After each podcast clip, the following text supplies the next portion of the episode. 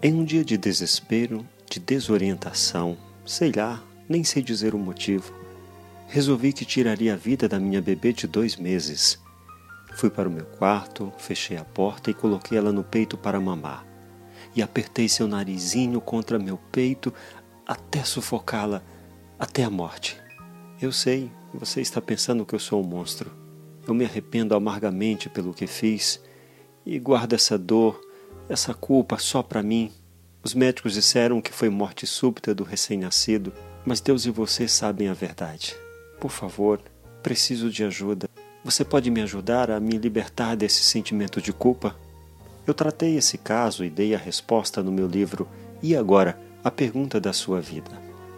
Mas existe cura para o sentimento de culpa? Bem, vamos ao início.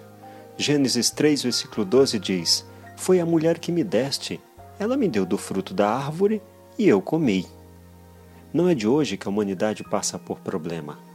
Mas de quem é a culpa? Em Gênesis 3, versículo 12, Adão diz que foi a mulher. Foi a mulher que me deste.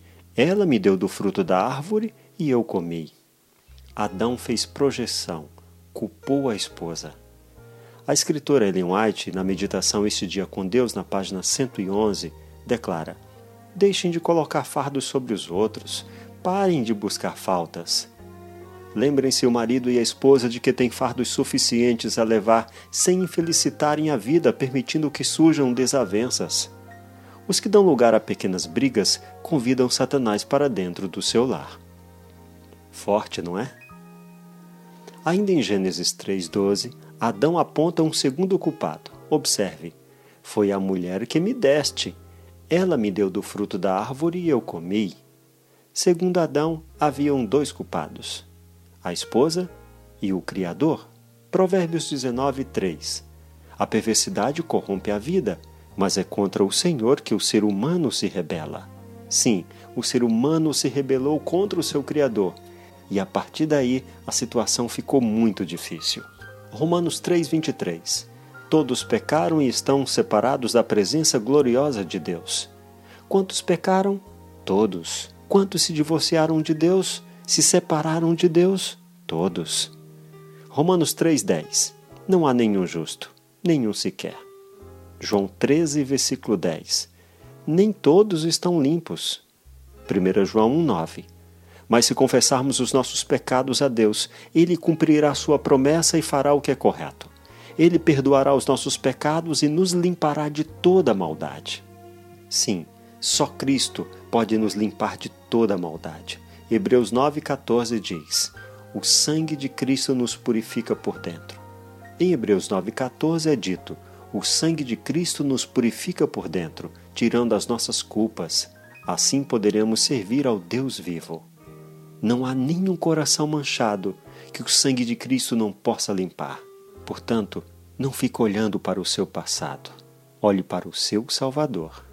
Existe cura para a culpa, para todo sentimento de culpa. Acompanhe comigo esses textos. Isaías 43, 25. Mas eu, eu mesmo, sou o seu Deus e por isso perdoo os seus pecados e os esqueço. Isaías 44, 22. Já perdoei as suas maldades e os seus pecados. Eles desapareceram Volte para mim, pois eu sou o seu Salvador. Isaías 58, versículo 8 e 9. Então a luz da minha salvação brilhará como o sol, e logo vocês todos ficarão curados. O seu Salvador os guiará, e a presença do Senhor Deus os protegerá por todos os lados. Quando vocês gritarem pedindo socorro, eu os atenderei. Pedirão a minha ajuda, e eu direi: Estou aqui. Agora vamos para Miqueias 7:19. Novamente terás compaixão de nós. Acabarás com as nossas maldades e jogarás os nossos pecados no fundo do mar. Sabe aquele pecado que você cometeu, se arrependeu, confessou, Deus já perdoou e lançou no fundo do mar, onde mente alguma tem acesso. Tiago 5,16 convida: Façam oração uns pelos outros, para que vocês sejam curados. A oração de uma pessoa obediente a Deus tem muito poder. Olha, em vez de você ficar se culpando e culpando o outro, comece a orar. Hebreus 8,12 declara: pois eu perdoarei os seus pecados e nunca mais lembrarei das suas maldades. Se Deus perdoa e esquece, está na hora de você também perdoar e esquecer. Números 14 e 18. Eu, o Senhor, tenho paciência e muita compaixão. Eu perdoo a maldade e o pecado, porém não trato o culpado como se fosse inocente. Presta atenção ao que diz Atos 17 e 30. Deus não leva em conta a sua ignorância.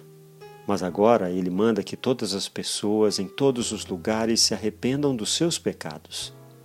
Isaías 6, versículo 7 diz: Ele tocou a minha boca com a brasa e disse: Agora que esta brasa tocou os seus lábios, as suas culpas estão tiradas e os seus pecados estão perdoados. Quando Deus toca, algo tem que acontecer. Vamos de volta ao Éden. Lemos em Gênesis 1, versículo 28. Então Deus os abençoou e lhes disse: Amai e multiplicai-vos, enchei a terra e sujeitai-a, dominai sobre todos os animais. A ordem de Deus é que o ser humano domine a terra e os animais. Mas o homem, que já dominava a terra e os animais, passou a dominar o outro ser humano, e os seus problemas só aumentaram. Mas o maior dos problemas começou no céu, na casa de Deus. Sabia que existe anjo, arcanjo, serafim, querubim e querubim ungido? O que que Lúcifer era? Querubim ungido. O que faz o querubim ungido? Serve a Deus, bem próximo ao trono de Deus. Você deve conhecer a história. Lúcifer desejou ser semelhante ao Altíssimo. Houve uma rebelião. Ele e os anjos maus foram expulsos do céu. E aqui na terra, agora Satanás se revolta ao saber que Deus criou você, a imagem e semelhança do Altíssimo. Sim, você é o que o inimigo de Deus queria ser. Ele não é e ele nunca será. Você tem em você a semelhança do Altíssimo. E quer saber outra verdade? Só há uma forma de uma pessoa dominar a outra: é diminuindo a semelhança do Altíssimo que existe nela. Agora, se você quer amar o próximo, valorize o que há de melhor nele, a semelhança do Altíssimo. Lá em Gênesis 3, versículo 20, lemos: Assim Adão deu à sua mulher o nome de Eva, porquanto ela seria mãe de toda a humanidade. Eva se chamava Adão, era Senhor e Senhora Adão. Adão tinha muitas razões para culpar a sua esposa. A partir do momento que ele entendeu o perdão de Deus, ele perdoou a esposa também. Assim, Adão deu à sua mulher o nome de Eva, porquanto ela seria mãe de toda a humanidade.